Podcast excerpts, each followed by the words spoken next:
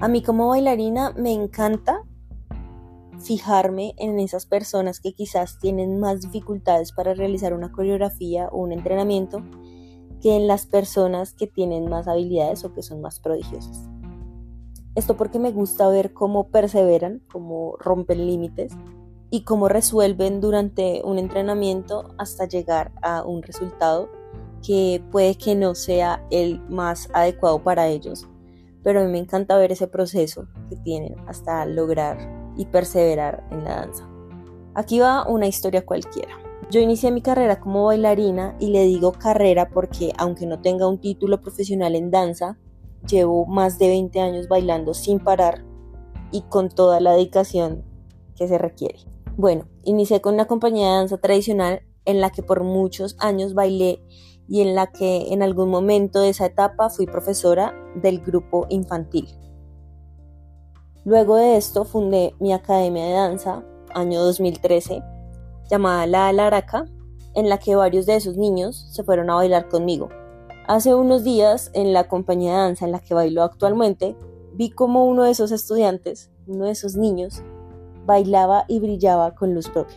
Ya no tiene 12 años, ya no es un niño, ahora baila en la misma compañía en la que yo bailo.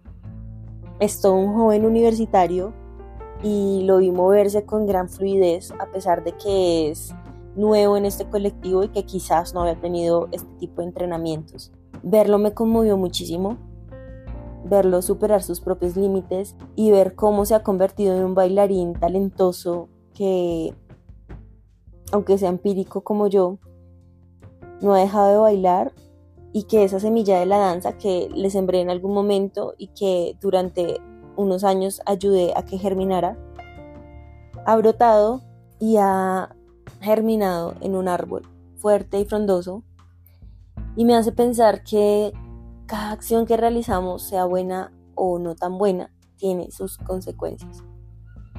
Las palabras que le decimos a los niños las acciones que realizamos con ellos, los actos de servicio que tenemos con ellos o el amor que les damos a ellos y a cualquier persona, dejan huella. Hoy me siento orgullosa por la profe que fui, porque muchos de esos niños siguen bailando aún, no gracias a mí, pero quizás en algo para que vieran la danza como un camino para que la danza se convirtiera en ese lugar al que siempre quieren regresar, a ese estado en el que se sienten plenos, a ese momento en el que son únicos, a ese lugar seguro en el que quieren permanecer porque pueden ser lo que quieran. El camino bailado me ha llenado de frustraciones, retos, dolores, pero son más los momentos de excitación, felicidad, plenitud. Y este, sentada viendo a Alex bailar luego de 10 años, es uno de esos momentos en donde puedo decir con orgullo y con alegría en el pecho, sí, lo hicimos bien, lo hicimos muy bien. Gracias, gracias y gracias por escuchar. Roca Podcast.